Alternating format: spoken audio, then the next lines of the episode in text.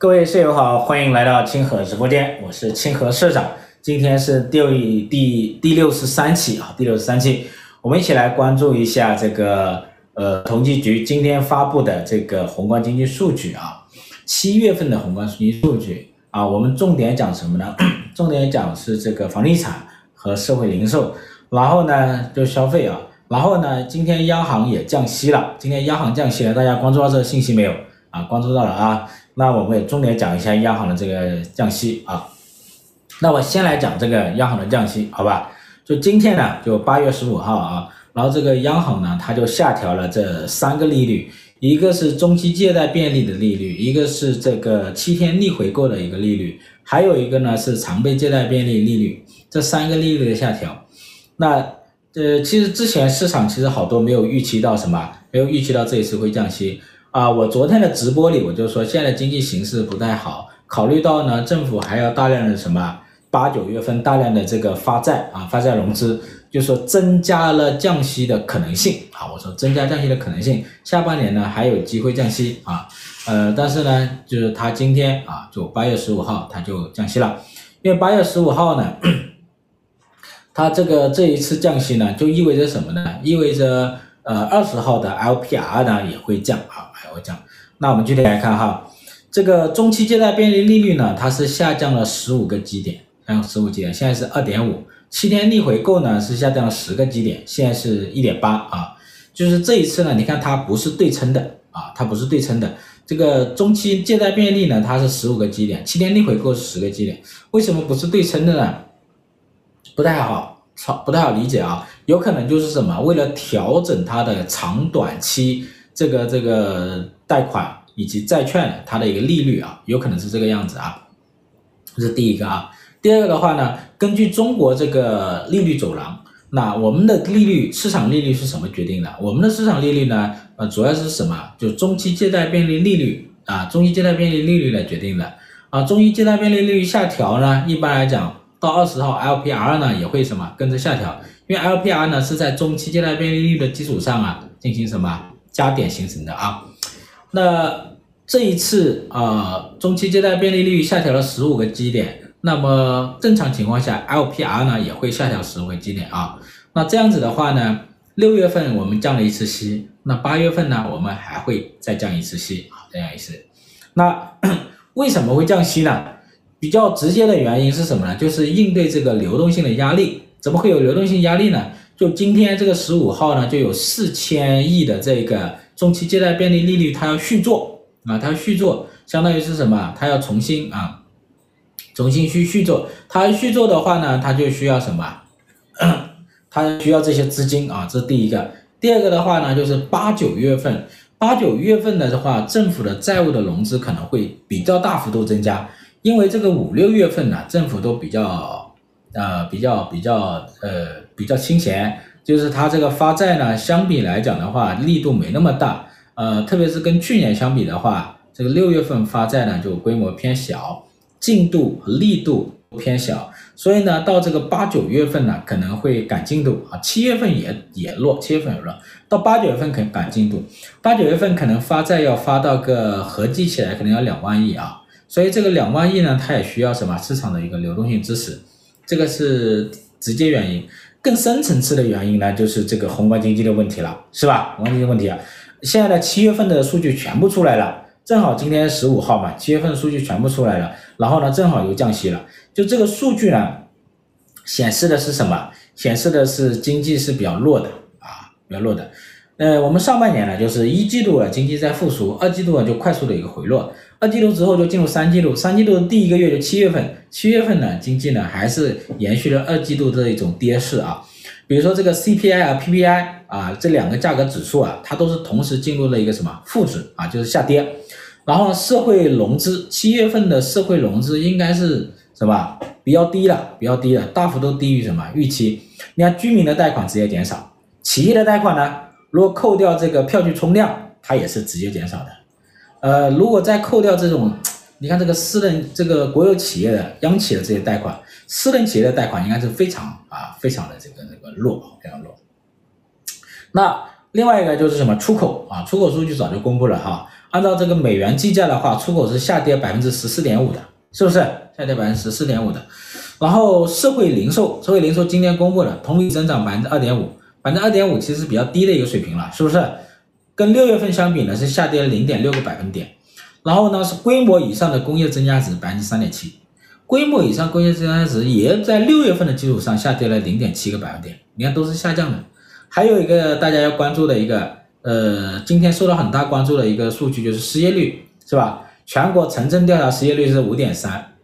在六月份的基础上呢，上升了一零点一个百分点。然后呢，青年失业率多少？今天没有听到青年失业率啊，没听到青年。青年失业率是今年是屡创新高，六月份呢是百分之二十一点几，是吧？创下了这个有统计数据的以来的一个新高。但是呢，七月份的这个数据没看到，没公布啊。我们这个统计部门呢，他就说这个。七月份的啊，就八月份开始呢，我们就暂时不公布了啊。这个说这个青年这个失业率啊，它暂时不公布了。不公布的原因是什么呢？不公布的原因说是这么说的，说这个青年失业率啊，它这个范围的一个界定啊，还有争议啊。他说这个大多数都是孩子，就在学校里读书的孩子，他们重点是在读书，所以这个青年失业率到底怎么来界定啊？他们还得研究啊。啊，我们让他们研究吧，好吧，反正呢，这个数据呢，我们就看不到了啊，有没有不知道七月份以及未来这个青年的真实失业率是多少啊？我们这个目前还没有。这里面呢，一个什么什么情况呢？就是其实你看一下过去这十来年，这个这个统计部门这个这个没有发布的或停止发布的这个数据啊。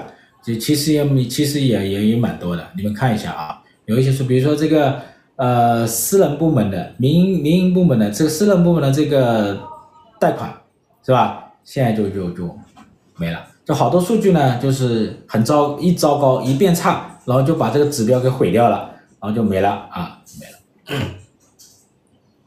所以，呃，你以为他有很一箱子的喇叭，结果他拿出个眼罩是吧？就是好多人就编段子啊，所以说明这个我们这个群众的想象力不行，你知道吧？这还是太差，还是不如别人，是不是？那人家有水平，是吧？你没想到他有眼罩吧？你只想到它有喇叭，是不是？然后，其实这个上证指数别公布就最好，是不是？上证指数不应该公布的，早就应该把它什么，把它毙掉啊，是不是？然后呢，我们接着看啊，就固定资产投资呢，七月份也是下降的，固定资产投资是下降了百分之十一。就我把这个单月拿出来哈，单月拿出来，就之前我们讲过，固定资产投资其实是一直是什么往下走的。你看这个民间投资啊，一到七月份的民间投资是下降百分之零点五，七月份的民间投资下降的幅度会更大啊，更大。呃，不直接水数据选择不公布。就有时候比较难搞了嘛，知道吧？比较难搞了，所以就，然后呢，我们是看这个房地产啊，房地产呢，它就是这个七月份其实全面下降的啊，投资、销售、融资都是下降啊，这三大数据呢都降到了这个前七个月以来的一个什么最低啊，就今年以来最低。你看这房地产的这个销售这个火车头啊，就就就就就已经熄火了。然后你看这些大型开发商啊，它面临的流动性的一个风险，包括我们这个碧桂园是吧？最近也出现这个情况啊，所以说，嗯，那那如果没有额外的一个救助的话，这些这个开发商啊是很难依靠这个销售来什么解决目前的债务问题啊。所以呢，这个就是我们现在的这个今年前七个月以来的一个基本的一个数据啊，我们可以看出啊。经济复苏到二季度，只要得到现在七月份，其实是已经进入了一个比较低迷的一个状况了啊。在这么一个低迷的状况下，我们就比较好理解它为什么会降息。那如果我们把债务又加进来，债务跟经济形势一起放在来看，我们就很容易明白为什么六月份降息之后，七月份也降息。我之前提出一个理论，大家还记得吧？债务通缩降息理论，大家还记得吧？债务通缩降息理论。债务通缩螺旋就是欧文·费雪提出来的。然后呢，我利用他的这个债务通缩螺旋，然后呢去跟踪这个货币政策，然后呢再加上一个什么降息，所以债务通缩降息啊，这么一个什么逻辑？我们通过这个逻辑来去理解货币政策啊，这个逻辑很关键啊，这个逻辑非常非常重要。今年呢，我给大家讲过很多遍了，大家要大家要用这个什么非常简洁的。非常简洁、非常有效的逻辑来理解现在的经济形势，同时用用它来什么理解货币政策或者预测货币政策啊，都是有效的。这个呢，到目前为止用的都是蛮准的啊。那首先就是什么，债务规模很大，是吧？我们现在的这房地产的债务也好，地方的城投债也好，都很大，特别地方城投债，是不是？其实我们这个地方政府啊。这个居民部门和企业部门啊，这三大部门的这个杠杆率都非常高啊，然后呢，债务规模很大，然后负债率逼近极限的时候呢，就大量的什么借新还旧，现在大量的这个社会融资都拿去什么还旧债、还利息啊，那你大量的钱拿去还钱，实际上就更少的钱什么拿去投资了，整个整个什么拿去投资、拿去消费，经济就会陷入一个低迷。大量的钱其实滞留在银行，银行也贷不出去，因为没人要，是吧？没人要，大家都没有什么，没有消费能力，自然就没有什么，没有投资的这个需求了，没有投资需求了。然后呢，经济陷入一个什么低增长，经济下行，价格呢也下跌啊。这里就跟大家讲过，价格下跌，价格下跌这个逻辑呢，就会导致什么？导致真实利率上升，真实的债务负担增加，真实的融资成本上升。这跟大家讲过很多遍了哈，就是债务通缩。降息啊，那当真实的债务负担增加的时候，真实的融资成本增加的时候，这个时候怎么办呢？这个时候啊，这个时候必须降息啊，这时候必须降息，因为有两个原因，一个原因就是自然利率本身在下降，因为你的这个投资需求、消费需求都很低，你的融资需求就很低，融资需求很低，你的什么利率、自然利率就下降，所以你自然利率下降，你的这个政策利率必须跟着自然利率下降，这是第一个啊。第二个是什么呢？第二个就是说，当 当这个当这个真实债务负担上升的时候啊，真实债务负担上升的时候，你怎么办呢？你这个本来债务规模就很大，就容易什么？容易引发债务风险啊，容易引发债务风险。这个我跟大家讲过很多遍了啊。你去年挣你你以前五年前你挣两万块钱还可能还容易，现在挣两万块钱感觉比较难。是吧？因为经济什么价格下跌，经济比较低啊，比比较低增长。那但是你的债务是刚性的，比如说你的债务，你的这个房贷，假如还是一万块，是吧？你还是要拿出一万块去还房贷。所以呢，这个时候你的真实的债务负担其实在增加。所以这个时候呢，为了避免这个债务暴雷啊，你也必须什么降息。所以呢，债务通缩啊，降息这条这条这个逻辑啊，它是很可靠的。大家可以用这个逻辑来什么？来推演后面的货币政策啊，明明靠的是国家市场理论，然后呢，最近这个高层会议也提出要什么防范地方债务风险，然后制定一揽子的化债的一个方案。这化债方案呢，估计下半年就要出来啊。那这个方案不管怎么出来，它可能有，当然有可能很多种办法啊，比如说降息可能一种办法是吧？债务置换啊，这个债务展期、债务重组都有可能。但是呢，这里面都要依赖于什么？都要依赖于流动性的支持。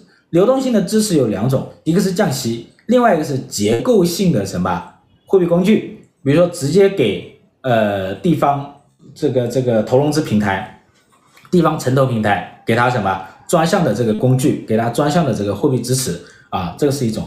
但是呢，降息是肯定的啊，所以呢，这里面呢就是你化解这个债务风险呢。必须有流动性支持啊，必须是什么？通过降息来提供流动性支持啊。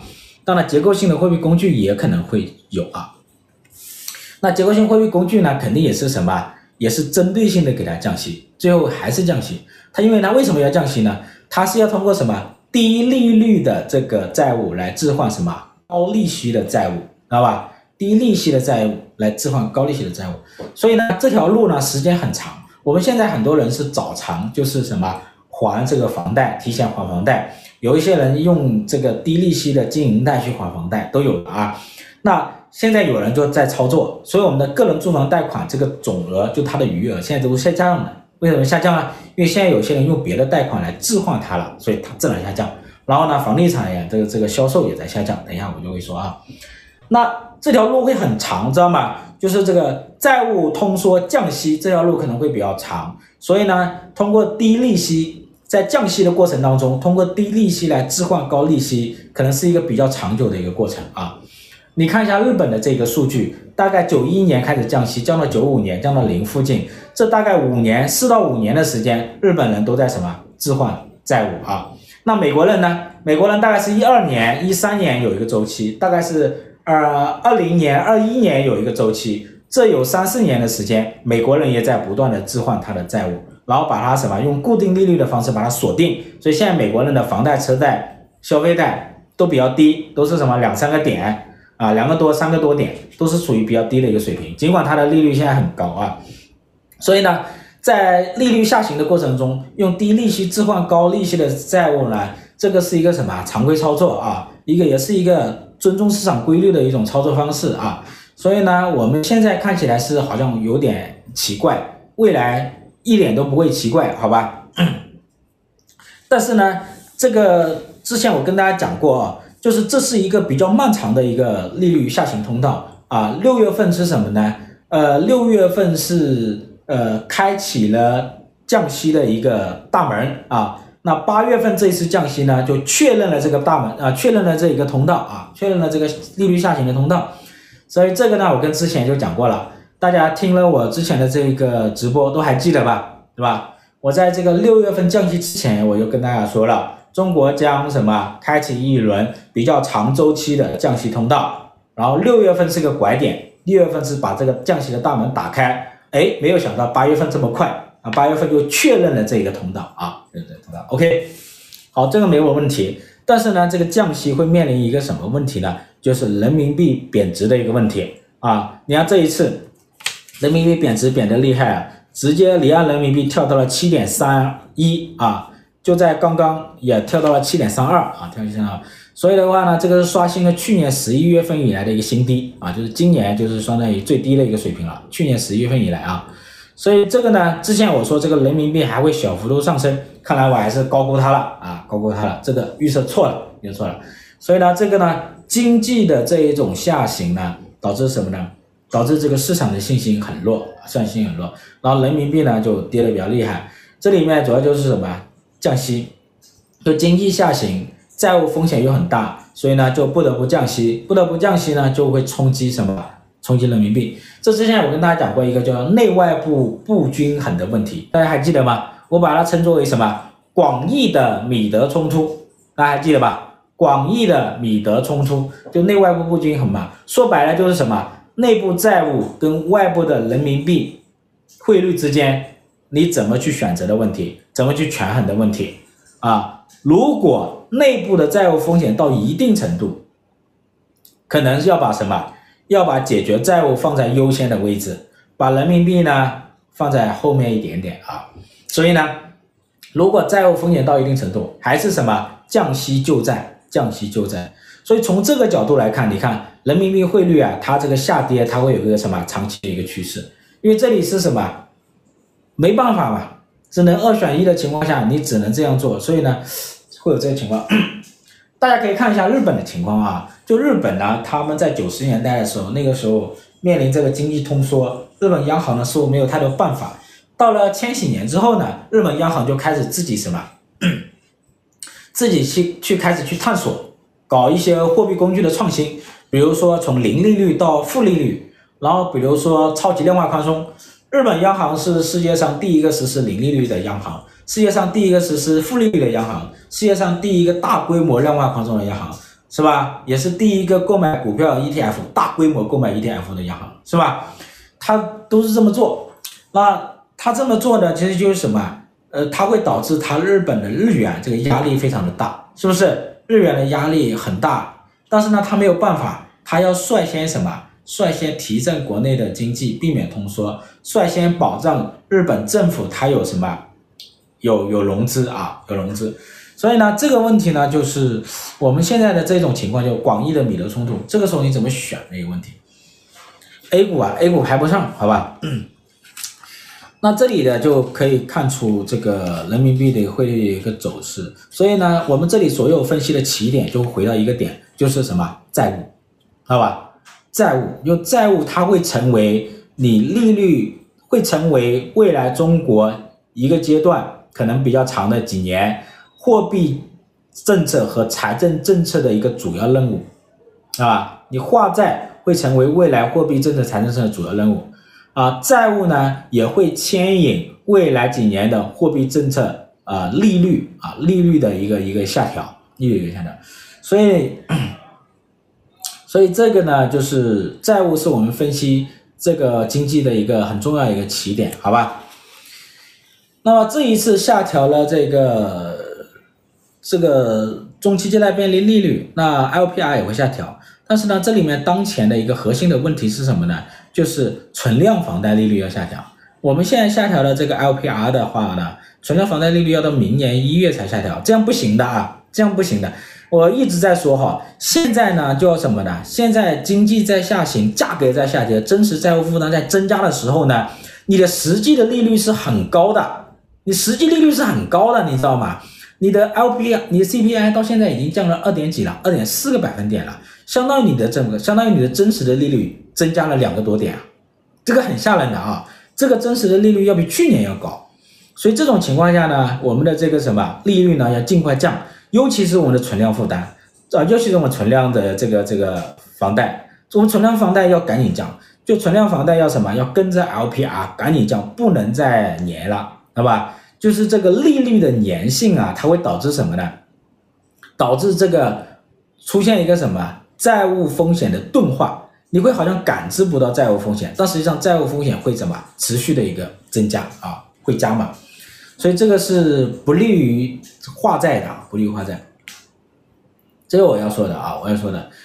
然后呢，理解了这一点啊，最后总结一个就是债务通缩降息，债务通缩降息这个逻辑。来理解这条路径，好吧？这个就是这个问题啊。另外一个就是这个还有公布了其他的一些数据，有社会零售的、投资的，是吧？还有工业的、房地产的。我这里要挑一个社会零售的，呃，和这个房地产的来讲，跟大家关系比较近的啊，消费啊，社会零售这一块的话呢，呃，七月份是三点六七万亿啊。现在讲社会零售了啊，切换一下哈。啊，社会零售的总额七月份三点六七万亿，三点六七万亿同比增长是百分之二点五，这是一个什么概念呢？这是什么概念呢？就是同比增长百分之二点五是一个比较低的水平了，在六月份的基础上还是下降了，下降零点六个百分点嘛，是不是？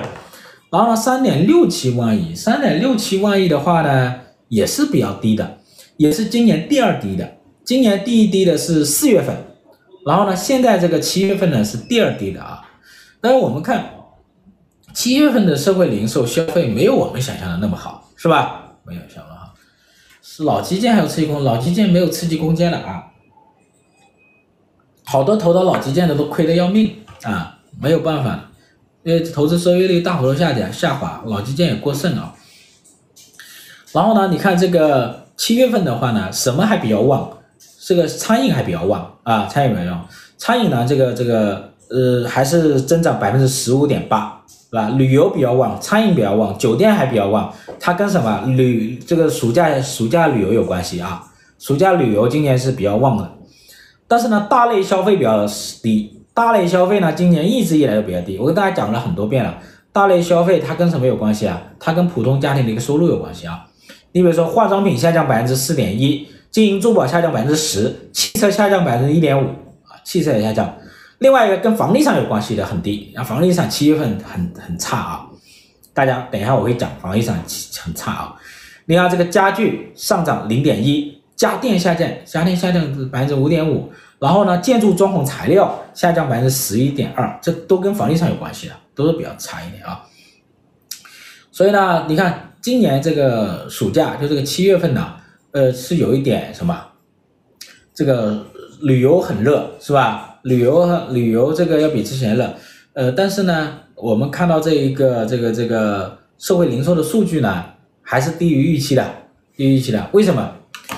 这个旅游 旅游热呢，我是有感触，就是说今年很多跨省旅游嘛，我们这个有好多人可能疫情期间憋了两三年，都是在自己这个什么城市里玩，是吧？现在想跨省了啊，跨省了，就是自己单立的地方去别人单立的地方待一待啊，跨省。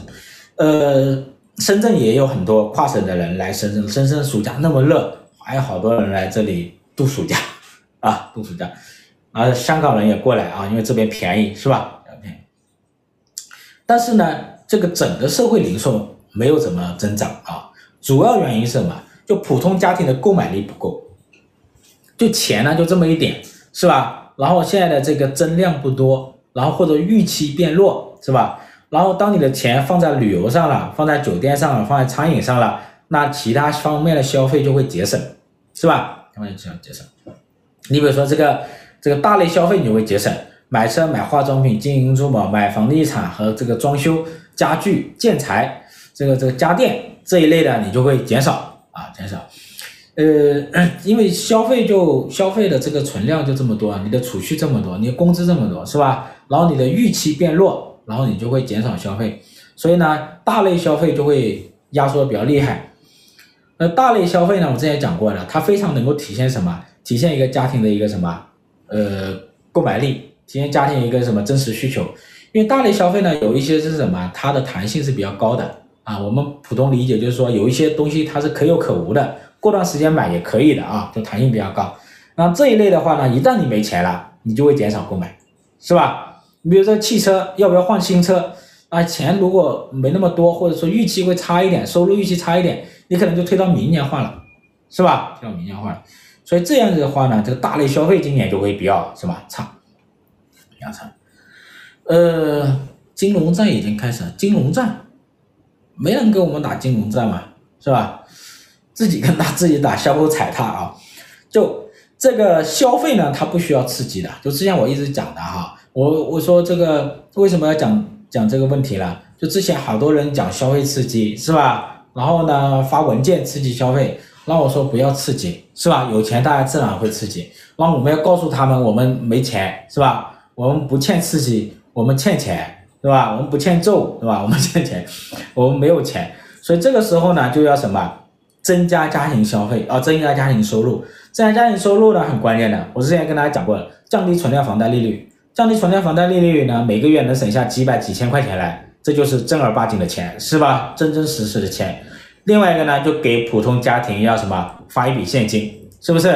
给我们普通家庭无差异的发钱啊！一说到发钱，有很多人有无数个理由来反对，是吧？但是我会告诉你们一句话，就是在中国，每年每天啊，每年每月每天都在发钱啊，关键是有没有发到你手上而已啊，就这样啊。那接下来我就说这个房地产的一个数据啊，房地产有信息。接下来讲房地产了啊，房地产了啊，呃，房地产这个事呢，就是 下跌的比较厉害啊，哎呀，呃，发钱也想得美，对吧？也美，对，你你他他不发你也得说，是吧？不然他觉得你很有钱，所以你得告诉他我没钱，我得你要你得发钱给我，我才有钱，然后我才有钱消费，是吧？那我们可以说，呃，房地产这一块的话呢，我们就七月份就比较差了。这个统计局发布的是一到七月份的一个什么房地产数据？这个是一个累积的数据，就是一到七月份它累积起来。然后我们每一次分析这房地产数据的时候，我们把它拆开来，知道吧？要把它拆开，懂这意思吧？啊，懂这意思啊？是吧？你要把它拆开来之后呢，你就知道每个月就是我们的七月份它到底会怎么样子。你看我们拆开来之后，你就发现了七月份的房地产啊，它这个销售。融资、投资这三大什么三大重要的这个指标都是大幅度下滑的，而且都是什么今年以来的一个最低啊，就它的绝对值都是今年以来的最低。我跟大家讲一下啊，先看销售，销售面积七月份，七月份的销售面积下降百分之二十三啊，然后它的销售面积的一个绝对数哈是这个今年以来的最低啊。销售额呢也是今年以来的最低，同比下降百分之二十四，所以销售面积、销售额都是百分之二十三、百分之十的一个下跌。然后呢，它的绝对值呢都是今年以来的一个最低啊，这个知道了。第二个就看融资，我今年跟大家讲过了哈，今年房地产呢它的一个融资就它的一个流动性主要就靠销售来带动，因为销售它有回款嘛，这里面有两个融资渠道跟销售有关系的，一个就是个人按揭，一个呢是预收款，是吧？整体上来讲都比较差。你看七月份的这个新增融资只有多少？同比下降百分之二十一，新增融资同比下降百分之二十一，也是什么？今年以来的一个最低啊。然后呢，跟销售有关系的个人按揭。也是今年以来的一个最低，同比下降百分之二十四。跟销售有关系的定金和预收款也是今年以来的最低啊，同比下降百分之二十二。对，销售它一熄火一下降，你看个人按揭贷款是吧？然后定金和预收款都是什么？今年以来的最低啊。所以这个是另外还有两大融资渠道，一个是自筹资金啊，开发商自己去筹钱。另外一个是国内贷款，主要是银行贷款啊，这两个也比较差。自筹资金呢下降百分之二十一，然后这个国内贷款下降百分之十五。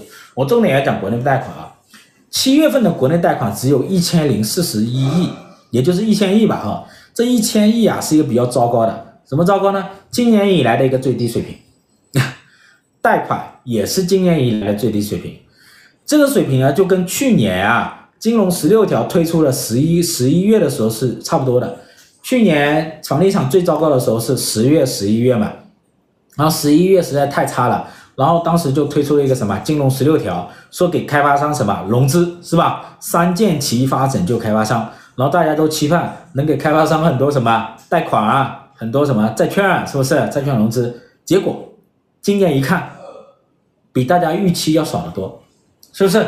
你看到了六月份，到了七月份，它这个特别是七月份啊，它这个国内贷款才多少？才一千零四十一亿，还跟之前最差的时候差不多水平，也是今年什么最少的啊？今年最少的。所以呢，金融十六条它给开发商的贷款的一个支持，其实要远远什么低于市场的一个预期啊，远低于预期。所以这一点呢，大家大家大家要注意啊，大家注意。所以开发商呢，他一直没有从什么，没有从贷款那里获得太多的融资，也没有从债券那里获得太多融资，特别是私营部门的啊，私人开发商啊，更是如此。最后我们看投资啊，投资七月份的房地产投资下降百分之十七，七月份的房地产投资下降百分之十七啊，投资额也是今年以来最低的，投资额也是今年以来最低。然后我们具体来看。房屋它的新增的新开发面积，就新的这种开发面积是下跌百分之二十六，那新增的施工面积啊，新增加的施工面积下降百分之二十一啊，都是大幅度下降的。只有竣工新增的竣工面积大幅度上涨百分之三十多啊，百分之三十八吧，三十八、三十七。竣工呢，它跟什么有关系啊？它就跟保交楼有关系。所以今年的竣工都比较好，就是跟保交楼有关系啊。那大家可以看一下哈，七月份的这个这个单月的房地产的销售、投资和融资都是大幅度下降的，都是今年以来的一个最低水平啊，这一点大家懂了吗？理解了啊，就拿到口袋里去啊。啊，最后呢，我我要讲一下对这个房地产的一个分析啊，有两个观点。第一个观点就是，去年房地产这一轮寒冬对这个市场的打击太大了。它使这个市场的信用崩坏，开发商大幅度的违约，大规模的违约，导致债券市场的大跌。这些开发商，大型开发商，他的信用遭到破坏了，资产负债表击穿了，被击穿了，他其实没有能力去融资啊。就是你让他融资，他也没有融能力融资，是吧？你丢到他市场上去，他没了。因为什么？他的债券爆雷了，他的债券违约了，你就批债券给他。他能不能融到资？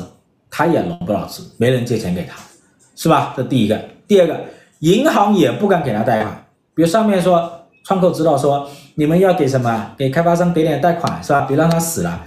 但是你是行长，你敢不敢贷？你是行长，你也不敢贷啊，是不是？啊，你也不敢贷啊。所以这个时候呢，行长呢，他就会减少对开发商的贷款啊，这样的。所以这个就是什么？这就是信用崩坏。啊，信用崩坏的一个结果，所以呢，金融十六条即使推出来之后呢，也很难救了，知道吧？也很难救了。如果没有特殊的政策，开发商啊，他没有办法获得更多的贷款和债券的一个融资，所以只能有特殊政策，它才有可能有啊，才可能有。所以这是一个。第二个观点是，今年房地产的复苏主要是靠销售带动的。二季度呢，这个销售的火车头就熄火了啊，销售就快速的下降。七月份的销售就降到了今年来的一个最少，就它的绝对额是最少的，销售面积、销售额都是最少的。那么这些开发商，特别是一些大型的开发商，他已经陷入了一个债务困境了，他又没有银行的债券的一个流动性的一个特殊的一个支持，想要靠销售，想要靠甩卖房子来拯救他自己，来解决债务问题是解决不了的。所以，如果没有特殊的政策，光靠这些开发商自己去卖房子，靠销售来救自己，一定会出现暴雷，一定还会出现什么新的债务违约潮啊！这个之前我跟大家讲过了啊，这样只是说一些什么老话了啊。最近碧桂园它这个问题呢，又什么相当于给了一个什么警示啊，又给了一个警示。那接下来呢，房地产政策有没有可能调整？会不会有大规模的一个救助啊？这大家关注的。我的观点呢，跟之前没有变，还是两个观点：一个需求端，需求端小范围的松绑，其实现在已经在正在路上了。过去这两年，其实有很多城市在松绑，特别是小城市。现在主要就是大城市，就这些超大、特大城市，包括一线城市，它的限购、限贷、限售、限价这四限，它会不会放松？啊，估计呢，接下来会放松，八月底九月份应该就会出台一些政策，因为现在的政策有上面批啊，上面批都是说一层一策，但是政策还要得上面批，上面批它就会啊，它有什么，它就可能会有些松绑，但松绑的力度，我觉得可能要低于预期，因为现在都是什么谨慎的，谨慎谨慎。再说了，之前谁把它绑起来了，是吧？限购、限贷、限售、限价这四四限。这个五花大绑，谁把它绑起来的，是吧？你现在要把它解除不太容易，所以呢，这个呢，估计力度要小于预期，嗯，所以呢，这个大城市的这个房价估计呢，还比较难支撑。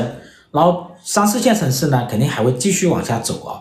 然后我们要注意的是什么？这些大型开发商，你像碧桂园、恒大这些大型开发商，它的项目大部分都在三四线城市，是吧？那这一轮这个需求端放松的这一种政策，主要支持的是大城市，是吧？主要支持大城市，所以大城市的这一轮的政策呢，实际上对于恒大、碧桂园这一类的企业影响非常有限啊，非常有限啊，大家要理解这一点。